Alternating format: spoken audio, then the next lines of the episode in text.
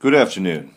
This is David Unsworth, host of the Pan Am Post English podcast. Lula da Silva, arguably the most important figure in Brazilian politics since the nation's return to democracy in 1985, was faced with a dual challenge getting the Brazilian economy on solid economic footing while also tackling Brazil's high levels of poverty and extreme poverty. To that end, he spearheaded the relatively popular Bolsa Familia program which provides modest payments, known as conditional cash transfers, to families in need. Families in greatest need and with more children receive the highest payments. In total, however, the government states that the payments are not enough to replace an income, generally amounting to a third of a minimum wage. The program has been credited with improvements in poverty reduction, education, and health care. But does the Bolsa Familia program provide opportunities or foster a culture of dependency? And with the federal government in crisis mode, Will the government pare back the program or try to expand it in the future? The Bolsa Familia program has opponents both on the left and the right, uh, within the academic community as well. On the right, there are those who see it as creating a disincentive to work, and on the left, there are those who view it as a means to create a permanent underclass while leaving Brazil's socioeconomic structure and great levels of inequality in place. Uh, if you uh, look at the nation, uh, the world's 180, 190 odd nations, uh, you find the highest levels of inequality uh, here in South America, as well as sub Saharan Africa. Brazil and Colombia, Ecuador, Bolivia are very, very high on that list among the most unequal countries in the world. Brazil's current minimum wage is 880 reais, uh, which is about uh, $240 a month. So we are talking here about a nation where uh, if you are working a minimum wage job in a, in a typical 30 day month, you are uh, pulling in $8 a month. And that sounds uh, extremely low. Uh, of course, obviously, the cost of living in Brazil is much lower than, uh, say, Western Europe or the United States. But uh, yes, living on a minimum wage in Brazil is going to be very tight. these are mostly people who are living in uh, rural poverty or living in a favela type area in a city like Sao Paulo, uh, Rio de Janeiro, Brasilia.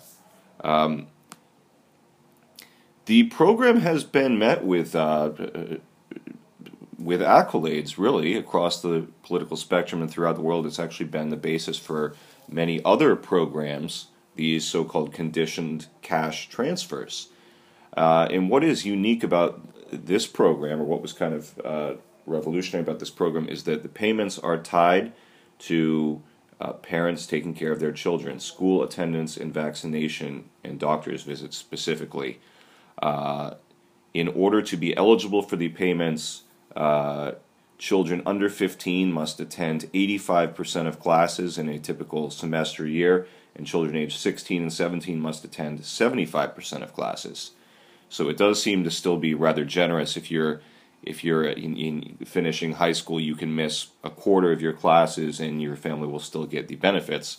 Uh, the reason for those rather generous uh, allowances for school truancy is that uh, older children are expected to try to learn something, uh, such as a trade or, or some some kind of way to make a living, even if it's something as simple as a popcorn cart and in rural communities, children are it's it's very customary that children participate in the harvest. So their parents may take them out of school for a couple of weeks to do that, and there's not a whole lot that the federal government can do about that. Uh, this is what they're trying to do. So, what is the scope of this program now? It's become something of the third rail in Brazilian politics. In the United States, we talk about the third rail being Social Security. It's supposedly a very popular program. No one's talking about touching it. You, you, whether you're a Republican, a Democrat, a liberal, a conservative, leave Social Security alone. The Bolsa Familia program remains rather resiliently popular, and it is a huge program. 50 million Brazilians uh, that's about a quarter of the country are now getting these uh, cash transfers. Bolsa Familia is was uh, the unification or the combination of a program of three separate programs that involve these cash transfer schemes. Civil servant Luis Henrique Paiva argues that the Bolsa Familia program was a necessary counterpart to social insurance programs that already existed that benefited the sick, the elderly, and the, and the unemployed. But those were programs for people that had uh, been in the workforce and that had been contributing to these uh, uh, programs, uh, similar to Social Security in the United States. Uh, fundamentally, uh, the, the, question here is Is there a right to education and health care? Should there be? So, on the one hand, here, for, for a libertarian such as myself who is going to suggest that uh, these types of social welfare programs have unintended consequences that hurt the economy, hurt the family, hurt the community. On the one hand, the average family here is getting about 200 reais. We're talking 60 $70. It's not a program that's designed to replace their income or even one person's minimum wage income. It's a program that is specifically designed to bring them just over the poverty line. Uh, clearly, the benefits that we're talking about here in Brazil are not particularly generous. The benefits are far more generous in the United States or Canada or Western Europe. Uh, and, you know, we're talking about uh, uh a country now, though, that is faced with a dire, dire economic situation. Between 2015 and 2016, the GDP here has decreased by 8%, and the federal government is currently running a fiscal deficit of 9% of GDP. I mean, that is atrocious. I mean, we. To, to put this in comparative terms, I mean, something like this would be would be utterly devastating for any economy, and you can see the results of this. I mean, I've been uh, uh, in in Rio de Janeiro State, in Bahia State this week, uh, you can see that uh, people here are hurting and homeless rates are up. And uh, part of the problem that that a libertarian such as myself is going to have here with a program like this is that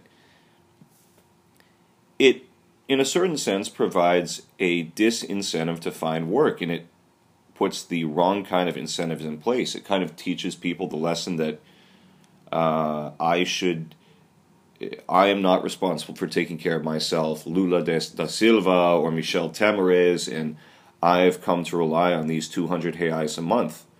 Well, I'm certainly not in favor of hunger. I don't want anyone in Brazil or anyone else to go to bed hungry at night.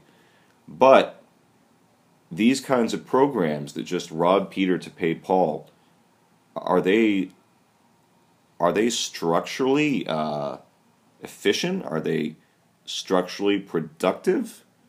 Uh, and the other great problem I have with this, and I am I am no fan of the Workers' Party, and I am no fan of Dilma Rousseff and Lula da Silva, as anyone who's listened to my podcast knows. This has really emerged as a political tool, as a vote buying tool. Now, there uh, traditionally, you know, if you if you read up about uh, vote buying and the vote buying problem in Brazil, for example, in states like Maranhão in the in the north of the country, it is traditional that uh, families seek out uh, political uh, local political bosses, and they receive cash payments in return for voting a certain way in federal elections. That's obviously a serious problem. Now, the way this program is distributed is interesting.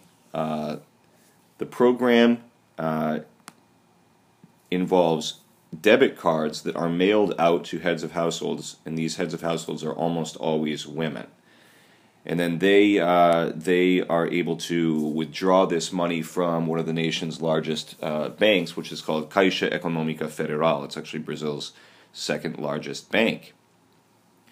So, government surveys that have been done by a body called IPEA claim that the money is spent generally on food, school supplies, clothing, and shoes in that order. Now, I I understand the optics of opposing a program like this. I mean, we're we're not talking about very much money on a per family basis. And it goes to struggling mothers, many of whom are single heads of household, and they're not spending it on extravagances or luxuries or booze or drugs. They're spending this money on practical things to use to take care of their children. Nonetheless, uh, we have this. Uh, we have a, another study here done by IPEA that has concluded that the labor force particip- participation rate between those age 15 and 24 has declined significantly. Now, you might say, well, a 15 year old kid or 16 year old kid shouldn't be working anyway. I agree with that. A 15 and 16 year old kid should be in school, but perhaps they should be having a part time job on the weekends or uh, after school. I did. I had part time jobs starting at 16 and after school hours. But it, it the problem with a program like this, and it's what Bill Clinton and the Republican Congress addressed in 1994 and ultimately led to welfare reform, which was considered to be successful. The problem with this is that it doesn't seem to create a path for uh, personal responsibility and uh, individual entrepreneurship. It just seems like, I mean, and there's really no intent on the part of the government to get people out of this program. It actually seems now that, that what it really has become is it a way for the for the Partido Trabalhadores, the, the Brazilian Workers' Party, uh, to make a quarter of Brazil's population dependent upon them for a monthly cash handout. And that raises serious problems. You're not Brazil does not have a magical money tree in Brasilia. Uh, this money is coming from somewhere. It's taking money from one set of people and giving it to another set of people. You can argue that the results are good. Uh, Paul Wolfowitz, who was uh, a Bush administration figure and uh, former head of the World Bank, has praised this program, says it's efficient, says it's working. But uh, this mentality of dependence. It's just and and and someone like Kim Kataguiri of the uh, uh, Movimento Libre do Brasil, uh, he's a kind of a leading libertarian voice here, based out of Sao Paulo, and he's said publicly that you know it's ridiculous to suggest that just by giving people money each month and saying, "Wow, you're now out of poverty," that that's some kind of great accomplishment, a great achievement. And I have to say, I, am pretty inclined to agree with him on that point. Uh, and another thing that's extremely troubling about this is that you, particularly in some of these rural areas, and studies have shown that uh, the Bolsa Familia program is actually far more prevalent in rural areas than in urban areas. Uh, in in in some of these rural areas where uh, you it's very hard to find a minimum wage job, even if it's only 880 uh, reales. Uh, that it provides incentives for very poor families to have children. I mean, that's uh, I've read here cases in in Brazil's north and northeast where women have said, "Well, I can earn more through the Bolsa Familia program than I can through going out and getting a job," and I think liberal. I think regardless of where you stand on the political spectrum, I think we can all agree that incentivizing the poorest people to have children is about the worst thing that you could possibly do. Uh, then again, if they already have children, you can argue that well, these children need food, clothing, education, school supplies, and so forth, and a little extra money for them every month for these uh, for their the mothers for the heads of households how can you possibly argue against that? But uh, the bottom line here is that Brazil does not have any more money. Brazil does not have any more money to spend. I mean, the, the state of affairs in Brazil is in shambles. Uh, as I've written in an article this week, the decision to host the Olympic Games was will go down as one of the worst in history. I mean, how do when you have you know a quarter of your population living in poverty, and, poverty that's far more abject than you'd find in Western Europe and the United States. How does it benefit them to host a two week event with water polo and uh, short tracks, uh, speed cycling, and uh, gymnastics and uh, uh, handball? Uh, there, the government now has these fancy facilities and stadiums and so forth in far flung places on their hands, and how does that benefit people living in favelas in Sao Paulo and Rio de Janeiro? Well, I mean, it certainly doesn't. And another issue here, as, as I was talking about earlier with this rural and urban divide, it, it, it seems, it smacks of a political patronage program. Uh, for example, that the, the greatest concentrations of poverty in the country are in, Sao, in favelas in Sao Paulo and Rio de Janeiro. But studies have shown that only 10% of the families in these two cities are participating in the Bolsa Familia program. So why is it that, that people in, in rural parts of uh, the the north and the northeast of Brazil, the participation rates are far, far, far higher?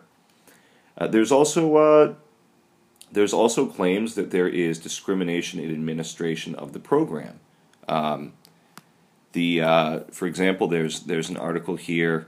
Uh, I believe it's in the Guardian that discusses uh, people saying that they do not understand how the benefits are uh, allocated. That sometimes the, it doesn't really make sense because one family is getting more than another. When when the first family has fewer children or has even uh, uh, you know, is in a better economic situation than the second family. It seems like uh, even even with the system designed to be uh, decentralized and not allow for political interference, it, it, seems like political interference is creeping in, and there are there are cases of uh, in some poor states people lining up outside the offices that administer these programs and complaining, why were my benefits cut? Why am I not getting benefits? and so forth. But ultimately, here, uh, I mean, I, I can live with the Bolsa Familia program. I'm I'm not the biggest fan, as a strong opponent of, uh, as a, as a firm believer that really individuals should be taking care of themselves if they can. But I can live with Bolsa Familia. The problem is though, and and I think even people on the left are going to agree with this. Certainly, conservatives and libertarians will. What happens in 10 years? Right now, you have a quarter of Brazil getting a Bolsa Familia payment. Well, in 10 years, are they still going to be getting a Bolsa Familia payment, and are they going to be expecting that to go up 10% every year? I mean, with Brazil's crazy, crazy rates of inflation, I mean, between 2015 and 2016, the minimum wage went up 11.6%. I mean, if if and inflation still is a serious problem in Brazil, and costs of living are high and wages are low, uh, what steps can be taken by the next government, whether it's a left wing government or right wing government, to ensure that something like a Bolsa Familia is a hand up, not a hand out? How are people going to uh, participate in the economy, participate in the formal economy, pay into social security and healthcare and so forth? and not just expect uh, regular handout from the government at the end of every month. This has been David Unsworth with the Pan Am Post English podcast. Thank you very much for listening, and please subscribe to our YouTube channel.